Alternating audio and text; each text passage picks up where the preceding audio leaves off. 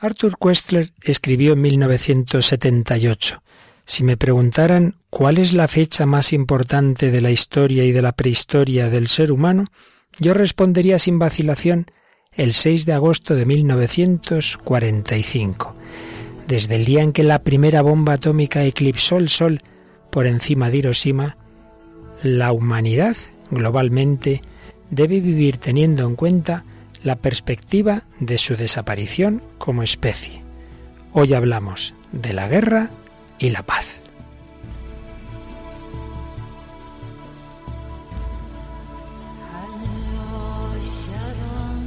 El hombre de hoy y Dios, con el padre Luis Fernando de Prada.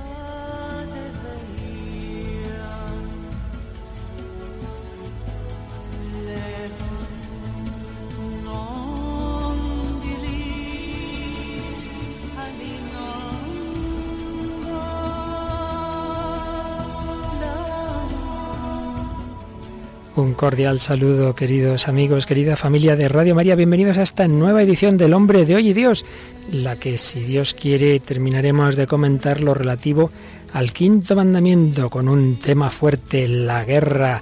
Pero aquí tenemos a una muchacha de paz, a Raquel Sánchez Mayola. Raquel, ¿qué tal? Muy buenas, padre. En son de paz, ¿verdad? Sí, hombre. Muy bien, muy bien, como siempre. Y en son de paz y de cariño, nuestros muchos comunicantes que nos escriben, que nos animan. Bueno, alguno de los comentarios si quieres. Sí, nos dejaba un mensaje en la página de Facebook Larisa Dávila que nos decía, inundada de alegría por la Pascua, les envío abrazos desde Barcelona. Les agradezco todo lo bueno que recibo de Radio María y del programa. Bendiciones. Pues gracias a ti y a todos los demás oyentes y a todos los que van entrando en esa página de Facebook que cada vez tiene más likes, más me gusta, señal de esa de esa comunicación con nuestros oyentes. Pues hoy, como decimos, dentro de este comentario al quinto mandamiento, vamos al último punto, que algo habíamos empezado el día pasado, la guerra y la paz. Vamos a hablar un poquito de las guerras, la violencia en nuestro mundo contemporáneo. Vamos a traer una película que ya alguna vez usamos, pero que hoy nos viene muy directamente al tema, la delgada línea roja. Eh, canciones modernas, de tipo, digamos, civil, con sus más y sus menos, pero en ese diálogo que tenemos con el hombre de hoy, con la cultura contemporánea, nos vienen bien para también acabar con alguna otra composición musical ya directamente cristiana, directamente religiosa y por supuesto con el trasfondo doctrinal del catecismo y de las palabras del Santo Padre Francisco. Pues empezamos este programa número 124 del hombre de hoy y Dios.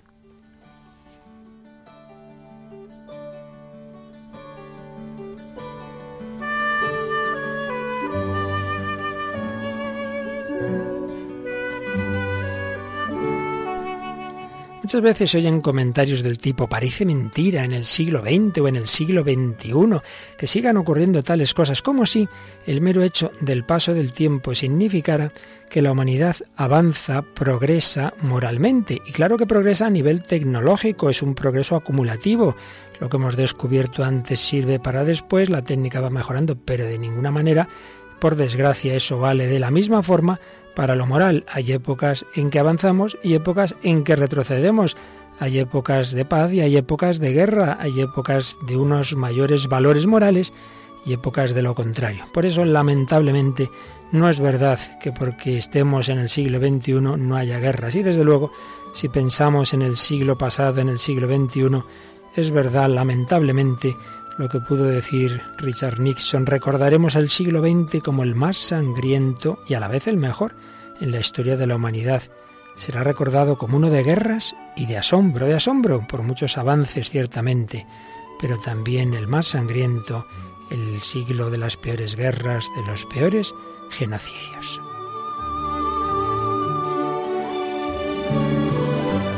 Dos tragedias colectivas, recordamos todos las dos guerras mundiales, la primera guerra, guerra europea del 14 al 18 y la mundial del 39 al 45, con variantes decisivas, sobre todo en esta última, como los genocidios terribles que se produjeron, como muy particularmente el empleo del armamento atómico y los desoladores bombardeos aéreos de ciudades abiertas, de ciudades sin objetivos militares, con unas cifras tremendas de víctimas, pero más allá de esas, cifras que podrían achacarse al mejor armamento, estaba esa desolación moral que hizo mm, saltar todo tipo de límite ético. Pero no solo esas guerras mundiales, ha habido muchísimas guerras civiles que muchas veces ni somos conscientes, que hay que leer un poquito más de lo habitual y estudiar un poquito para ser consciente de que ha habido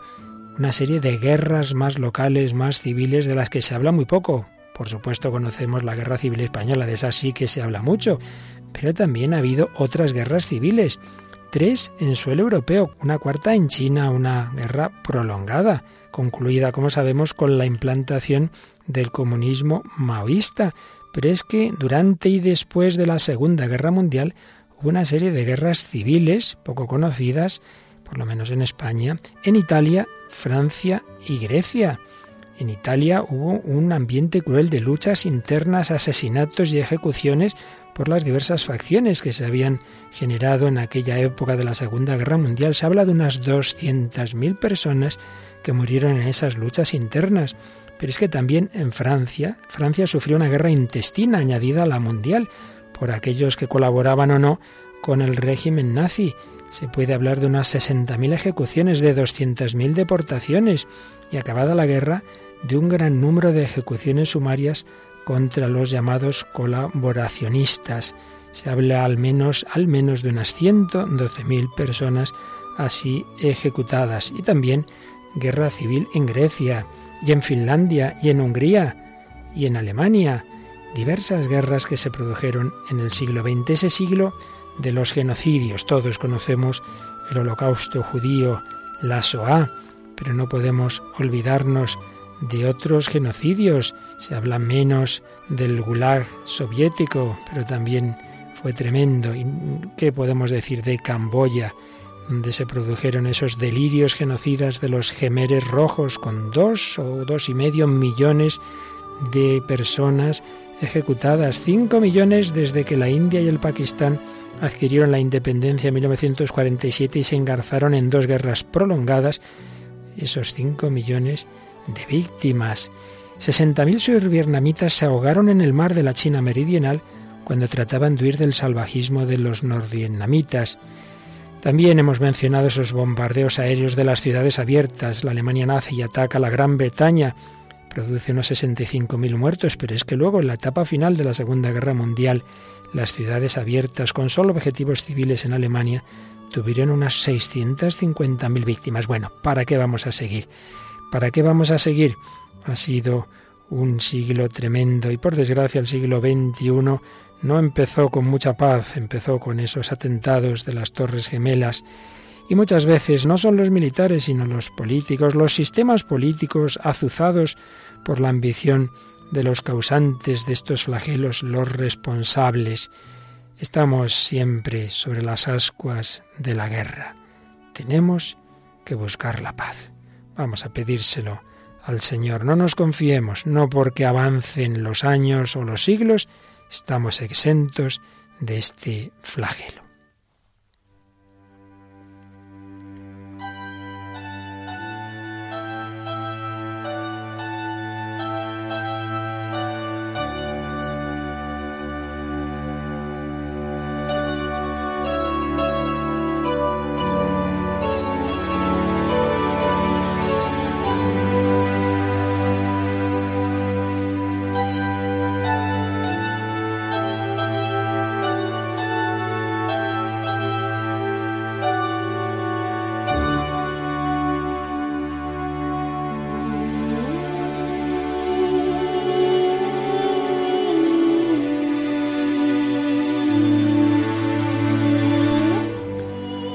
Pues vamos adelante, queridos amigos, tras ese recordatorio triste, sin duda, de que vivimos una época que no está exenta de ninguna manera del odio, de la violencia, de la guerra, en la que parece que no hemos aprendido las lecciones de esa terrible destrucción generalizada que se produjo a mediados del siglo XX, sino que ahí están esas amenazas. Luego vino esa guerra fría que podría dar lugar a la destrucción total de la humanidad.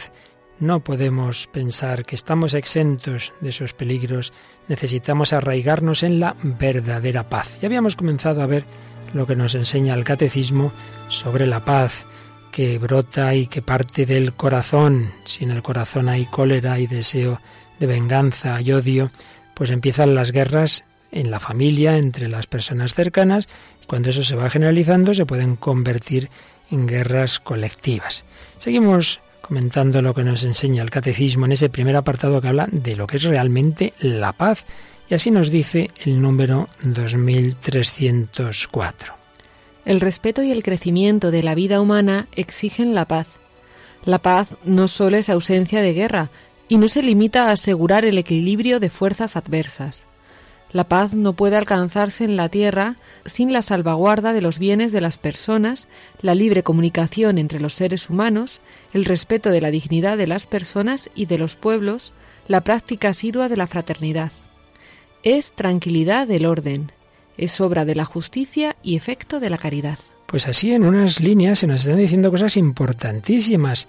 La paz no es solo que no hay guerra, no es solo el equilibrio de fuerzas, fuerzas adversas, necesita una serie de condiciones que aquí se han resumido. Esa salvaguarda de los bienes de las personas, la libre comunicación entre los seres humanos, y entre nosotros hay comunicación, será más difícil que se produzca la guerra, el respeto de la dignidad de las personas y de los pueblos, la fraternidad. Y viene esa famosa definición de San Agustín sobre la paz es tranquilidad, del orden o tranquilidad en el orden. El orden, cada cosa en su lugar, cada persona en su lugar, lo cual por cierto implica a Dios en el centro y en la cima. Y entonces todo ordenado.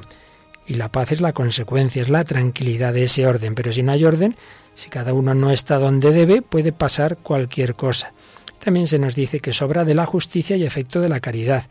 Muchas guerras como consecuencia de que vienen de que hay injusticias. La injusticia genera situaciones de odio, de de querer trastornar ese falso orden y entonces vienen las guerras de un tipo o de otro. Pero más allá de la justicia es necesaria la caridad. Y por supuesto, en último término, la paz es fruto de la redención de Cristo. Por eso dice el número 2305. La paz terrena es imagen y fruto de la paz de Cristo, el príncipe de la paz. Por la sangre de su cruz dio muerte al odio en su carne reconcilió con Dios a los hombres e hizo de su Iglesia el sacramento de la unidad del género humano y de su unión con Dios. Él es nuestra paz. Declara bienaventurados a los que obran la paz. Ciertamente el mensaje de la paz está muy unido a todo el mensaje evangélico. Si queréis ampliar lo que nos dice el catecismo sobre la paz y la guerra, os aconsejo el compendio de la doctrina social de la Iglesia, que preparó hace ya unos años el Pontificio Consejo Justicia y Paz. Lo dirigía entonces el cardenal Van Tuan, del que tantas veces hemos hablado aquí, ya fallecido, instruido su proceso de beatificación, quien estuvo muchos años en campos de concentración vietnamitas. Él dirigió este compendio que se publicó bajo Juan Pablo II. Están desarrollados muchos aspectos de doctrina social de la Iglesia. Pues bien, el capítulo undécimo se trata de la promoción de la paz. El primer apartado, aspectos bíblicos, donde se nos dice que antes que un don de Dios al hombre y un proyecto humano, la paz es ante todo un atributo esencial de Dios, del propio Dios. La paz está en Dios, pero Dios nos quiere dar esa paz. Él ha hecho una creación en la cual está la paz y esa paz nos la trae también a este mundo herido por el pecado, nos la trae Jesús. Como nos ha dicho el catecismo y repite este compendio, la paz no es simplemente esa ausencia de guerra, sino el bien mesiánico por excelencia que engloba todos los demás bienes salvíficos. La palabra hebrea salom, que por cierto de ahí viene Jerusalén, el salón bíblico, el salón de los israelitas, esa paz, es un conjunto de bienes, los bienes de Dios. Jesús es nuestra paz, dice San Pablo en Efesios 2.14. Él ha derribado el muro de la enemistad entre los hombres, reconciliándolos con Dios y la misión de los apóstoles que Jesús ha confiado a sus discípulos es también extender esta paz. Cuando vayáis a una casa, decid paz a esta casa. La paz es unión con Dios, reconciliación con Él y reconciliación con los hermanos. Padre nuestro que estás en el cielo, perdona nuestras ofensas como perdonamos a los que nos han ofendido. El Evangelio es la buena nueva de la paz. Hechos 10, 36. Y esa paz es fruto de la cruz de Cristo, dice Isaías 53:5. Él soportó el castigo que nos trae la paz y con sus cardenales hemos sido curados. Y en el segundo apartado de este compendio se nos dice que la paz es fruto de la justicia y de la caridad. Haya su fundamento en ese orden racional y moral de la sociedad que tiene sus raíces en Dios mismo, fuente primaria del ser, verdad esencial y bien supremo. La paz es fruto de la justicia y es fruto del amor. La verdadera paz tiene más de caridad que de justicia, porque a la justicia corresponde sólo quitar los impedimentos de la paz, pero la paz misma es un acto propio y específico de caridad, que se construye día a día en la búsqueda del orden querido por Dios, y sólo puede florecer cuando cada uno reconoce la propia responsabilidad para promoverla. Por eso, un mundo que quita a Dios de en medio, difícilmente, por no decir de manera imposible, va a tener la auténtica paz. Por eso, tercer apartado, el fracaso de la paz, que es la guerra, que es la guerra, esa derrota de la humanidad, como han dicho los papas. Vamos a ver eh, también cómo el Papa Francisco, en esa preciosa homilía que tuvo en la vigilia de oración por la paz en un momento de peligro de guerra, el 7 de septiembre de 2013, hablaba en tres puntos. En un primer punto, cómo vio Dios que era bueno, cómo Dios ha creado un mundo, un mundo como casa de armonía y de paz, un mundo de seres humanos que forman una sola familia, como eso es lo que en el fondo todos queremos, decía el Papa. ¿No ese es el mundo que yo deseo? ¿No ese es el mundo que todos llevamos dentro del corazón? ¿No es un mundo de armonía y de paz dentro de nosotros mismos, en la relación con los demás, en las familias, en las ciudades y entre las naciones? Pero, segundo punto, ¿ese es el mundo en que vivimos? La creación sigue siendo una obra buena, pero también hay violencia, división, rivalidad, guerra. Y esto se produce cuando el hombre vértice de la creación pierde de vista el horizonte de belleza y de bondad y se cierra en su propio egoísmo. Y pensad, queridos oyentes, esto, como hemos dicho antes, empieza en casa, empieza en tus relaciones personales, en tu familia, con tus amigos, y luego se puede generalizar. Decía el Papa, cuando el hombre piensa solo en sí mismo, en sus propios intereses, y se pone en el centro, que el que manda soy yo, cuando se deja fascinar por los ídolos del dominio y del poder, cuando se pone en el lugar de Dios, entonces altera todas las relaciones, arruina todo y abre la puerta a la violencia, a la indiferencia, al enfrentamiento. Y eso decía el Papa es lo que vemos en el Génesis, el pecado original y luego el pecado de Caín contra Abel. Le dice Dios a Caín, ¿Dónde está Abel, tu hermano? ¿Soy yo el guardián de mi hermano? Bueno, pues esto, Raquel, es curioso como estas reflexiones tan bonitas del Papa aparecen en algunos diálogos que has traído de una película que te gusta mucho y que puedes ahora presentar a nuestros oyentes. Y yo creo que recomendable también pues por la reflexión que hace sobre pues sobre la guerra, ¿no? Y bueno, la película es La Delgada Línea Roja, es una película estadounidense del año 1998, guion de Terrence Malick, dirigida por Terrence Malick, pero sacada de una novela de James Jones del mismo nombre. Tiene un reparto pues bastante extraordinario, Son Penn, Jim Caviezel, Nick Nolte, bueno, podríamos mm, decir, está todo lleno de caras conocidas y nada, nos, nos narra pues eh, el momento de la Segunda Guerra Mundial en pues una batalla que se va a dar en la isla de, de Guadalcanal, pues están los marines combatiendo contra las, las tropas del Imperio de Japón y están bueno pues eh, van a justo esta compañía eh, que va a ser la protagonista de la película va a reemplazar a los marines que ya están cansados porque es, es una colina y bueno quien sepa de, de, de este tipo de, películas bélicas y tal las colinas son difíciles de, de, alcanzar no en una guerra entonces pues bueno, van a, van a reemplazarles.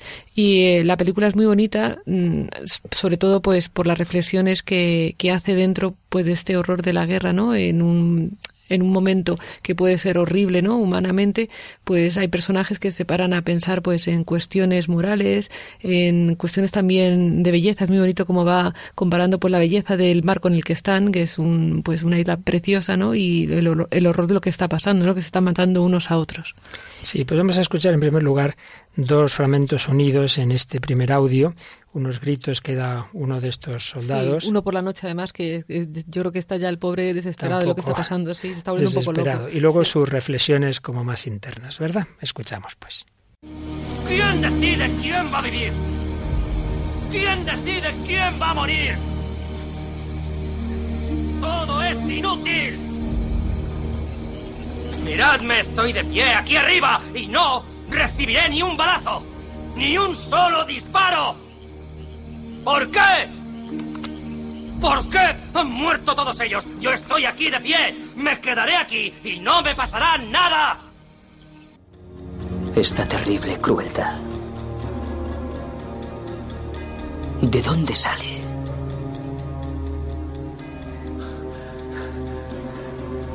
¿Cómo ha arraigado en el mundo?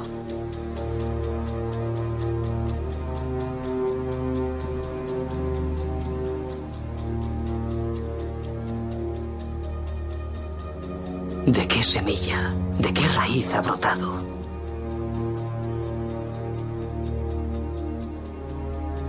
¿Y de quién es obra? ¿Quién nos mata?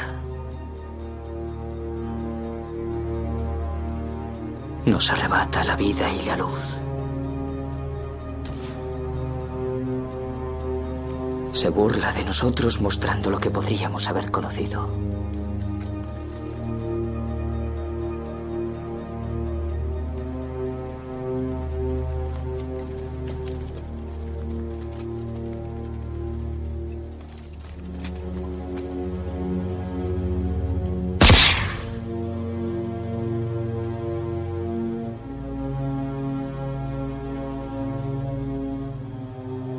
¿Acaso nuestra destrucción beneficia a la tierra?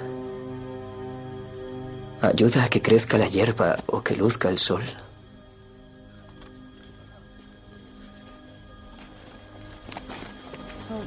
También en ti hay esta oscuridad.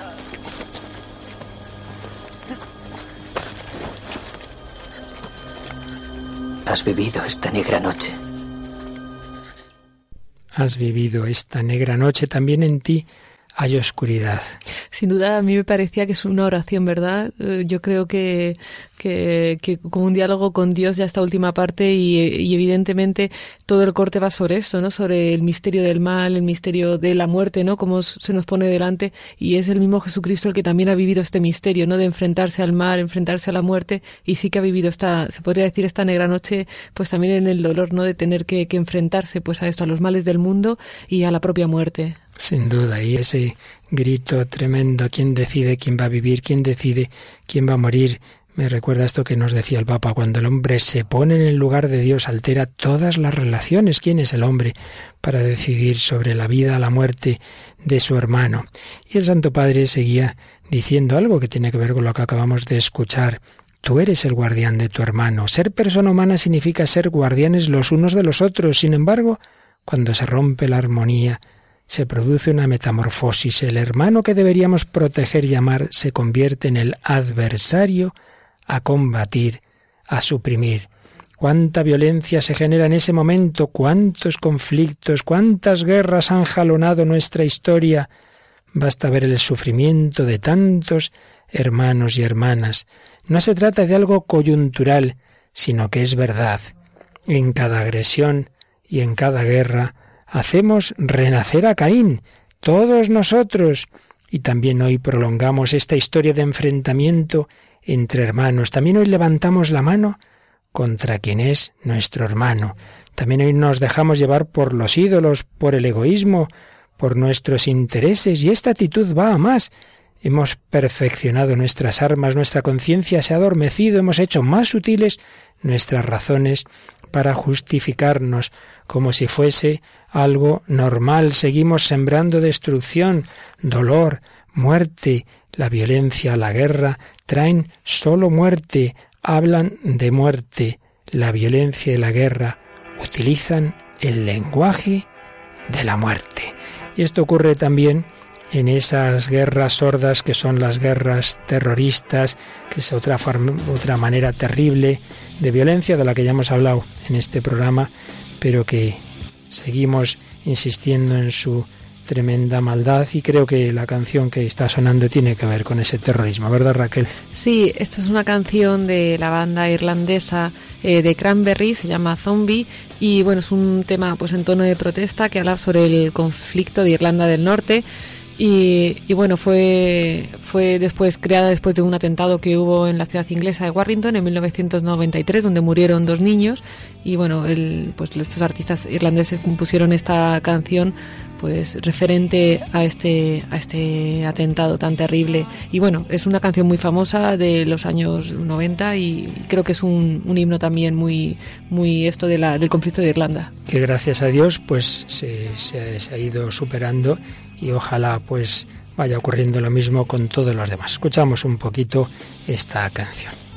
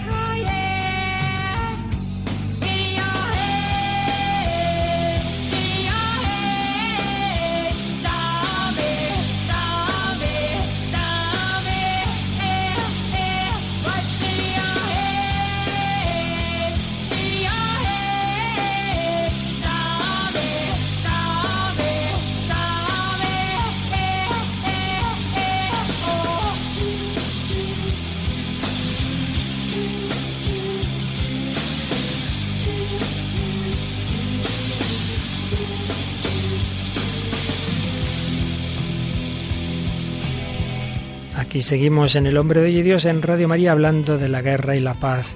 Raquel Sánchez Mayo y que nos habla el padre Luis Fernando de Prada con esta canción de fondo, Zombie de Cranberries. Leemos un testimonio conocido, muy bonito, de algo que se encontró en el bolsillo de un soldado soviético en 1942. Este hombre que había sido educado en el ateísmo beligerante en la Unión Soviética sin embargo, bueno, no sigo, que nos lea Raquel lo que se encontró entre sus pertenencias. ¿Me oyes, Dios mío? Yo nunca jamás he hablado contigo, pero hoy quiero saludarte. Tú sabes que desde mi infancia me han dicho que tú no existías, y yo fui tan bruto que me lo creí.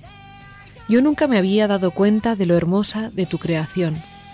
Hoy de repente, al ver las profundidades del firmamento, al ver ese cielo estrellado encima de mí, se me han abierto los ojos. Maravillado, comprendí su luz. ¿Cómo he podido vivir tan cruelmente engañado? Yo no sé, Señor, si tú me vas a tender la mano, pero yo te confío este milagro y tú me vas a entender. En lo más hondo de este horrible infierno, la luz ha brotado en mí y yo te he visto. No voy a decirte nada más, tan solo la alegría de conocerte.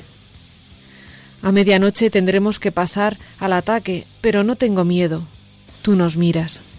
Escucha, es la señal. ¿Qué puedo hacer? Estaba tan bien contigo. Quiero decirte una cosa más. Tú sabes que el combate va a ser malo. Quizás esta noche llamaré a tu puerta. Aunque yo nunca haya sido amigo tuyo, ¿me dejarás entrar cuando llegue? Pero no estoy llorando. Ya ves lo que me ocurre. Mis ojos se han abierto. Perdóname. Dios, voy a partir y seguramente ya no vuelva. Pero qué milagro. Ya no tengo miedo a la muerte.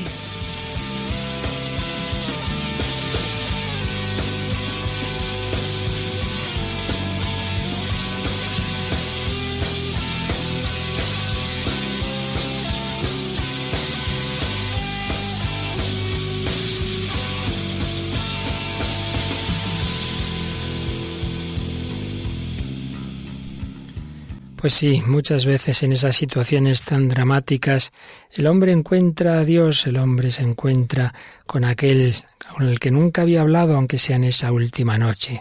Pues seguimos viendo todo este drama moral de la guerra, pero hay un paso más que nos dice el catecismo.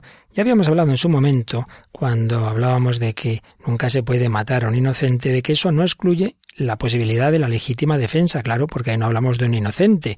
Cuando uno se defiende legítimamente es frente a un agresor injusto, por definición no inocente. Pues bien, si hay que evitar la guerra a toda costa, eso no significa que la Iglesia defienda un pacifismo a ultranza, de manera que todo tipo de uso de armas sea algo malo. A veces se piensa que, que por sí mismo un cristiano no puede ser soldado. Pues no es verdad, no es verdad. Y hay santos que han sido militares. Dice el Catecismo en el 2307 que el quinto mandamiento condena la destrucción voluntaria de la vida humana y a causa de los males e injusticias que ocasiona toda guerra, la Iglesia insta constantemente a todos a orar y actuar para que la bondad divina nos libre de la antigua servidumbre de la guerra. Pero, añade en el 2308, dejando claro que todo ciudadano y todo gobernante está obligado a trabajar para evitar las guerras. Sin embargo, añade el catecismo citando al Vaticano II.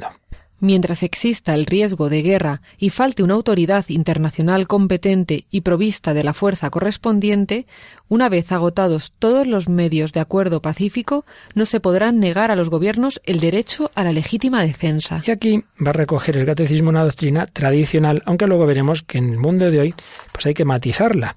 Pero tengamos claro que sigue siendo válida a nivel de principios esta doctrina tradicional que vale a nivel individual, el hombre que defiende su casa, su familia frente a los que la atacan, y vale a nivel colectivo, pues una autoridad legítima que ve que su nación es invadida, que está generando eso unos daños muy graves, entonces puede defenderse, puede defenderse, puede haber un ejército que pueda repeler la agresión, puede haber una guerra de defensa legítima, naturalmente, con unas condiciones, condiciones muy claras que siempre la Iglesia ha mantenido y que recoge aquí el Catecismo en el 2309 que el daño infligido por el agresor a la nación o a la comunidad de las naciones sea duradero, grave y cierto. Un daño grave, no por cualquier cosa, pues han hecho esto y entonces ya está, hacemos una guerra, hombre. Tiene que ser una cosa muy seria. Segunda condición que los restantes medios para ponerle fin hayan resultado impracticables o ineficaces. Siempre hay que usar todos los recursos diplomáticos, sanciones, lo que sea. La guerra, si se llega a ella, tiene que ser lo ultimísimo. Hay que haber usado toda otra posibilidad. Tercera condición que se reúnan las condiciones serias de éxito. Porque si se dice nada, nada, hay que defenderse, pero bueno, sabemos que no va a servir de nada, simplemente nos van a masacrar, hombre, ¿para qué iniciar una guerra que se ve que no va a conseguir sus resultados? Cuarta condición que el empleo de las armas no entrañe males y desórdenes más graves que el mal que se pretende eliminar. El poder de los medios modernos de destrucción obliga a una prudencia extrema en la apreciación de esta condición. Si se están defendiendo de un mal, nos han invadido y esto genera una serie de males, pero resulta que la lucha contra ese mal, esa guerra, va a generar males mayores, pues hombre, entonces tampoco. Y aquí es donde digo que la doctrina de la Iglesia cada vez es más reacia a ver esa posibilidad de la guerra justa. ¿Por qué? Porque hoy día, como se empiecen a usar las armas que tenemos de destrucción masiva, difícilmente va a ser menos mala la guerra que el mal que se quiere repeler. Claro, sobre todo si ya hablamos de armas de destrucción ultramasiva, como son las armas atómicas, eh, otro tipo así, pues muy, muy serias, claro, es, es, es algo muy como para pensárselo, ya no dos veces, sino muchísimas más veces el empleo de la guerra. Pero, repetimos, eso a nivel de principios, siempre cabe esa posibilidad de, de la defensa, de la legítima defensa de una nación. No solo eso, no solo eso. Juan Pablo II, que tanto luchó por la paz, que tanto se opuso a guerras en las que pensaba que no se cumplían estas condiciones, como las dos guerras del Golfo. Que por cierto, en la de 2003 hubo mucha gente que se oponía, pero en la del 91 muy pocos. Yo recuerdo muy bien, pues cómo salía a la ventana y, en ese italiano decía, mai più la guerra, aventura senza ritorno. Nunca más la guerra, aventura sin retorno. Te metes en algo que no sabes a dónde te va a llevar y cómo vas a poder volver. Pues bien, él, que tanto estaba contra la guerra, me acuerdo también en otro momento, también en la ventana, pertenezco a una generación que ha vivido, que ha sobrevivido a la Segunda Guerra Mundial, sé lo que es la guerra, hay que invitarla, pero no era un pacifista de que, bueno, pase lo que pase, no hay que nunca, no, porque por ejemplo él defendió la injerencia humanitaria en el conflicto de la limpieza étnica de los Balcanes, es decir, no podemos dejar que estén matando a población civil indefensa, entonces cabe, y no solo una defensa de una nación frente a otra, sino también que se ve que hay una injusticia muy grave que se está haciendo a personas inocentes, cabe intervenir en unas determinadas situaciones con una autoridad internacional que así lo justifique en casos muy especiales. Por ello, no confundamos la paz, la justicia, no confundamos evitar todo tipo de empleo de estas armas que tanto daño hacen con un mero pacifismo relativista. Esto es algo parecido a, la tolerancia. Hay una tolerancia que es relativista, que es como nada es verdad ni mentira, pues todo da igual, todo el mundo diga lo que quiera. Esa no es la tolerancia cristiana. La tolerancia cristiana no es tampoco tolerancia, porque tolerancia es tolerar el mal. Nosotros es mucho más, es amar a, a la persona, esté equivocada o no. No tiene que ver el respeto a la dignidad de la persona con esa mera tolerancia relativista. Yo creo en verdades, pero aunque las creo, pues te respeto a ti, porque también es una verdad que tú eres digno totalmente de respeto aunque estés equivocado. Bueno, pues algo análogo. No es lo mismo la paz cristiana de que el pacifismo de quien no cree en nada y de que piensa que todo da igual y que no hay justicia ni injusticia. No es lo mismo. Por ello, pues es posible a veces. Lo que pasa es que ya decimos que cada vez con más dificultad que puede haber guerras justas, dadas, dados los medios tan terribles que se están usando eh, y que cada vez hay más peligro de usar en esas guerras. Pero vamos a escuchar, Raquel, un segundo audio, un segundo momento de la película, donde si antes aparece más bien la maldad, aquí se nos habla de la posibilidad de la bondad, ¿verdad? Vamos a escuchar este fragmento de la delgada línea roja y luego lo comentamos. Éramos una familia. Tuvimos que separarnos y nos distanciamos. Y ahora estamos en bandos enfrentados. Nos arrebatamos la luz unos a otros.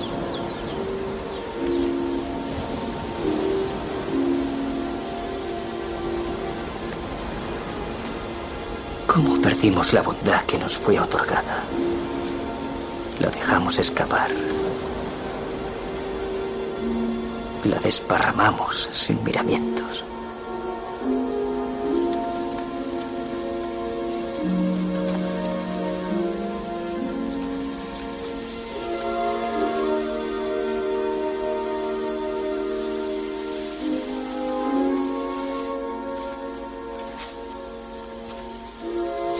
Nos impide extender la mano y alcanzar la gloria. Como perdimos la bondad que nos fue otorgada, pero esa bondad de fondo, a pesar de todo, ahí queda y el hombre siempre tiene un deseo de paz, ¿no te parece? Sí, es, es una maravilla escuchar estos cortes, realmente son, vamos, poesía pura y sobre todo también pues un canto al, al hombre que busca, que busca a Dios, que busca la bondad, que busca la belleza. Y a, mí me, me, sobrecogía mucho, sobre todo lo, al principio cuando decía lo de éramos una familia, ¿no?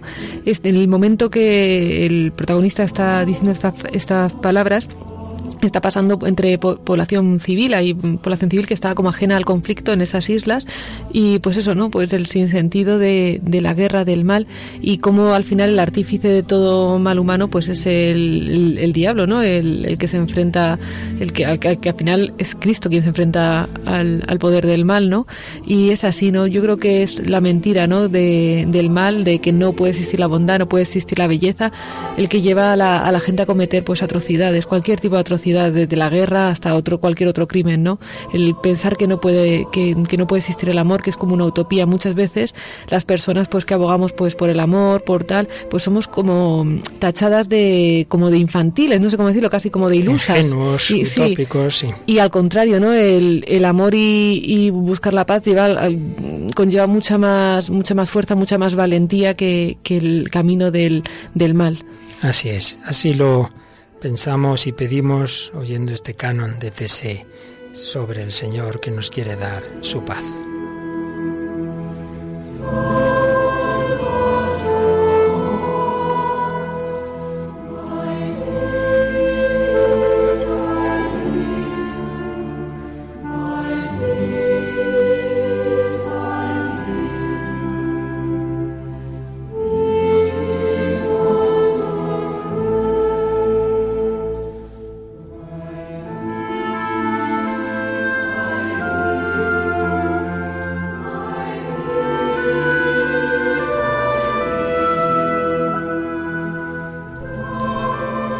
Precisamente se preguntaba al Papa Francisco en esa humilía de la vigilia de oración y ayuno por la paz el 7 de septiembre del 2013, ¿es posible seguir el camino de la paz? ¿Podemos salir de esta espiral de dolor y muerte? ¿Podemos aprender de nuevo a caminar por las sendas de la paz? Invocando la ayuda de Dios, bajo la mirada de la Reina de la Paz, quiero responder, sí, es posible para todos. Quisiera que cada uno de nosotros, desde el más pequeño hasta el más grande, incluidos aquellos que están llamados a gobernar las naciones, dijese, sí, queremos. Mi fe cristiana me lleva a mirar la cruz. Como quisiera que por un momento todos los hombres y mujeres de buena voluntad mirasen la cruz. Allí se puede leer la respuesta de Dios. Allí a la violencia no se ha respondido con violencia, a la muerte no se ha respondido con el lenguaje de la muerte. En el silencio de la cruz calla el fragor de las armas y habla el lenguaje de la reconciliación, del perdón, del diálogo, de la paz. Quisiera pedir al Señor que nosotros, cristianos y los hermanos de otras religiones, todos los hombres y mujeres de buena voluntad, gritasen con fuerza, la violencia y la guerra nunca son el camino para la paz. Que cada uno mire dentro de su propia conciencia y escuche la palabra que dice, sal de tus intereses que atrofian tu corazón, supera la indiferencia hacia el otro que hace insensible tu corazón, vence tus razones de muerte y ábrete al diálogo, a la reconciliación. Mira el dolor de tu hermano, Pienso en los niños, solamente en ellos. Mira el dolor de tu hermano y no añadas más dolor. Detén tu mano, reconstruye la armonía que se ha roto con el encuentro.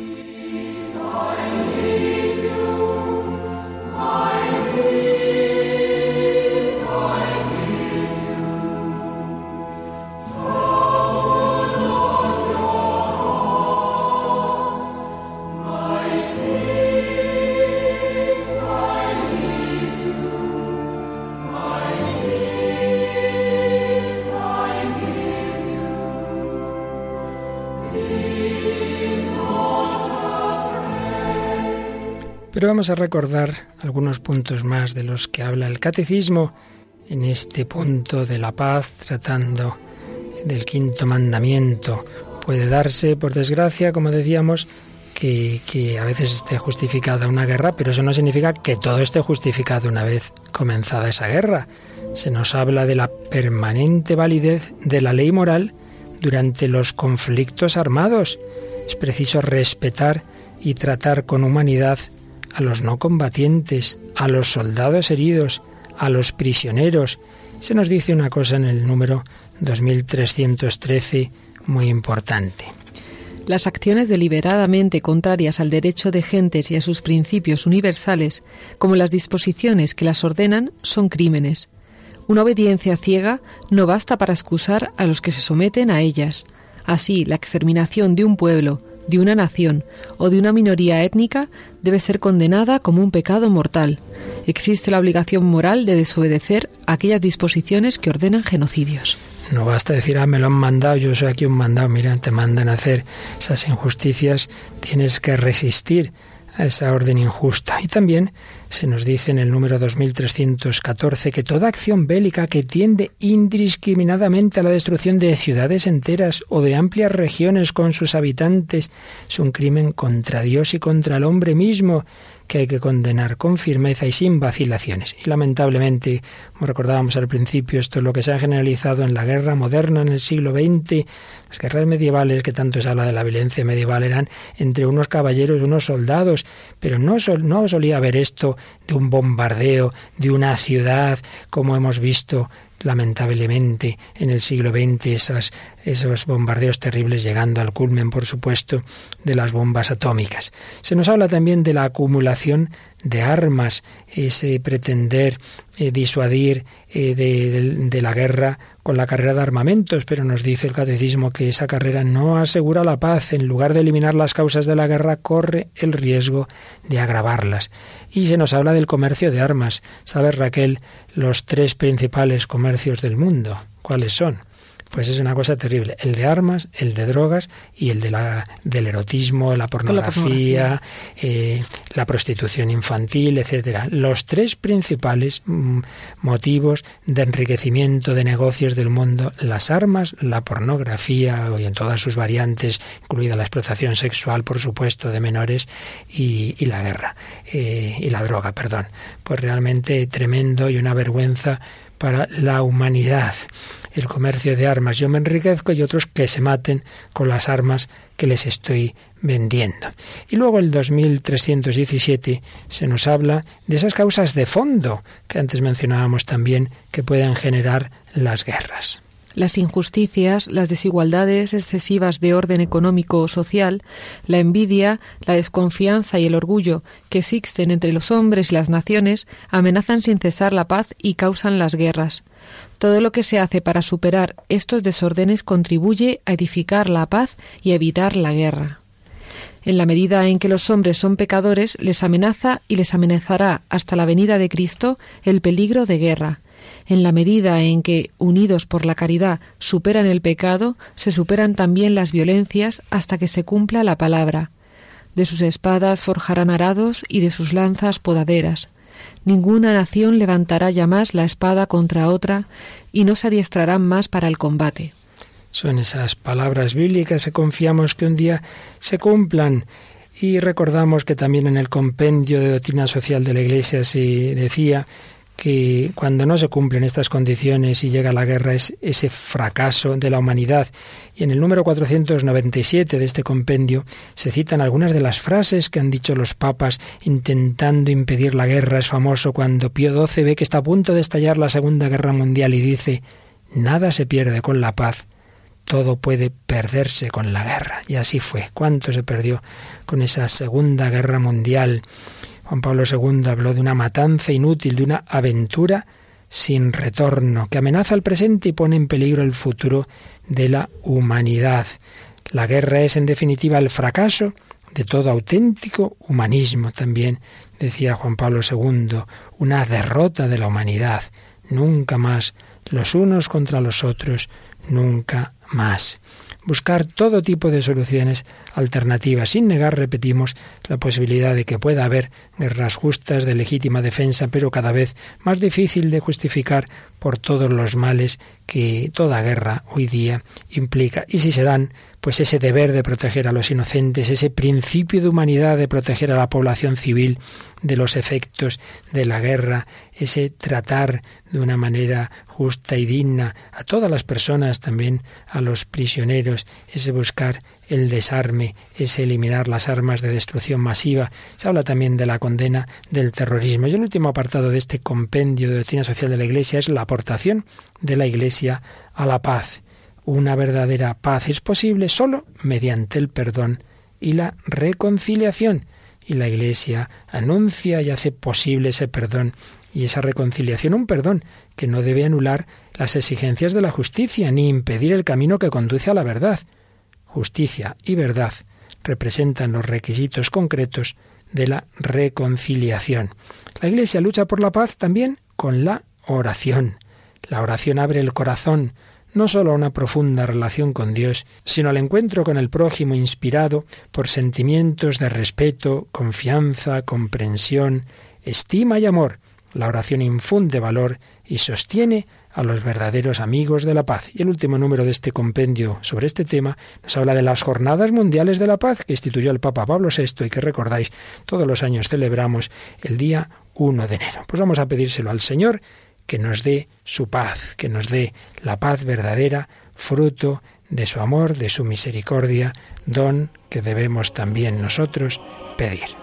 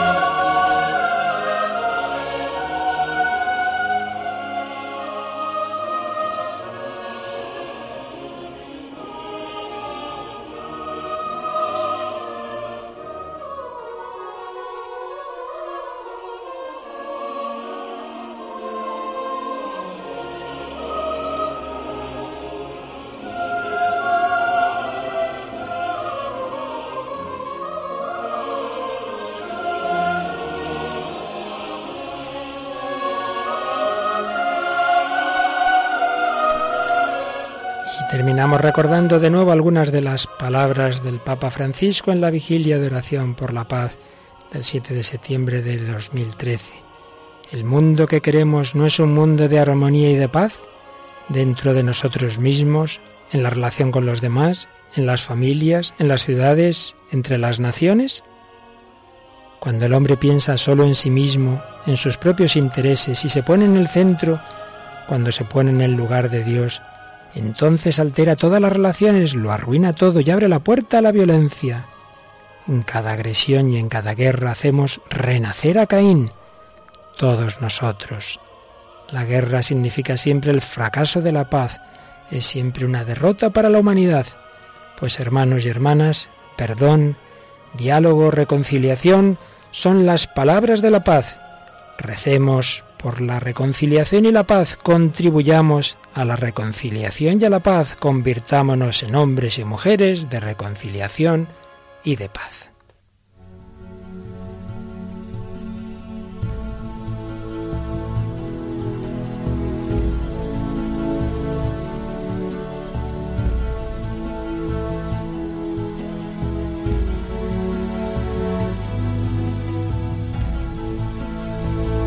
Convirtámonos en hombres y mujeres de reconciliación y paz, querido amigo. Como decía la Madre Teresa, la guerra y la paz empiezan en la casa, empiezan en el corazón. Paz con Dios, unión con Él, paz con Él, quizá con la confesión, paz en tu familia, en tu matrimonio, con tus hijos, con tus padres, con tus hermanos, con tus amigos. Ahí empieza la paz, ¿verdad, Raquel? Y no es cosa de poco, que es también muy difícil a veces. Los hombres tenemos muchas pasiones en el corazón y a veces pues pues se nos va un poco, a lo mejor decimos una palabra de más y tal, y es una invitación muy buena para que tengamos cuidado con lo que decimos, que amemos a, los, a los de casa los primeros. Y si lo hemos dicho, pues a pedir perdón. Sí.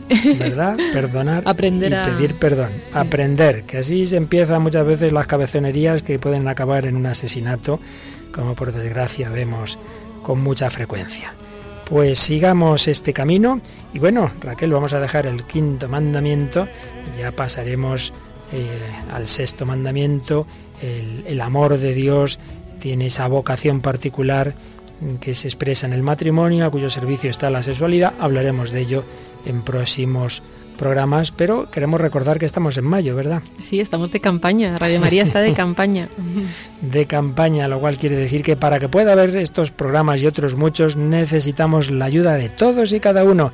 Y para que no los oigan solo tú, que en este momento me escuchas, sino aquellas personas que están deseando tener Radio María en España o en el resto del mundo y aún no existe un poste allí que emita esta frecuencia porque no ha habido medios para ponerlo, contamos con tu ayuda para poder ayudar a extender este mensaje de reconciliación y de paz. Fíjate que precisamente en países africanos los obispos están pidiendo que vaya Radio María, entre otras cosas porque son conscientes del bien que puede hacer para la reconciliación de esas heridas, de aquellos lugares donde ha habido esas luchas tribales, esos genocidios, situaciones muy duras, y saben que una radio como Radio María puede hacer mucho por la paz. Una labor muy importante y de eso, sobre todo evangelizadora, en zonas que a lo mejor no puede llegar, a lo mejor alguien a hablar con, con un sacerdote, con tal, y si a través de la radio pueden escuchar pues la palabra de Dios.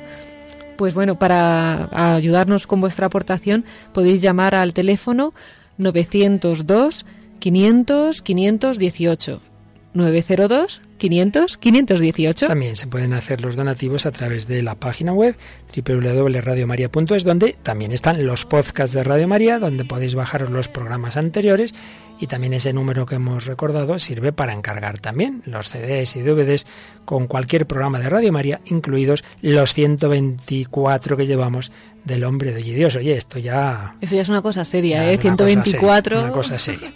Pues gracias a Raquel Sánchez de Mayo, a Rocío García, que está partida de risa en el control, diciendo estos ya se creen que han hecho aquí muchos programas, y a todos vosotros, queridos amigos, queridos oyentes, hombres y mujeres de paz, sin ninguna duda, a los que pedimos vuestra oración, vuestra ayuda en este mes de mayo, vuestra oración a María, Reina de la Paz. Que Jesús y María os bendigan y hasta el próximo programa, si Dios quiere.